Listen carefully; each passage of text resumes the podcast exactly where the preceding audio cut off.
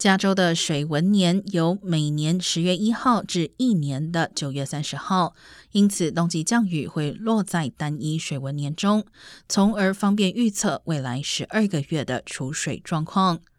目前，气象学家预料加州新的一年仍将面临极端旱情。同时，即使今冬雨量意外的多，加州供水问题也许已经严重到难以靠单一雨季解决。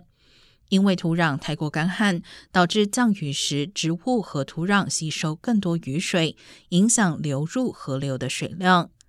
另外，气温升高恐怕导致降雨多于降雪，从而无法轻易为夏季储水。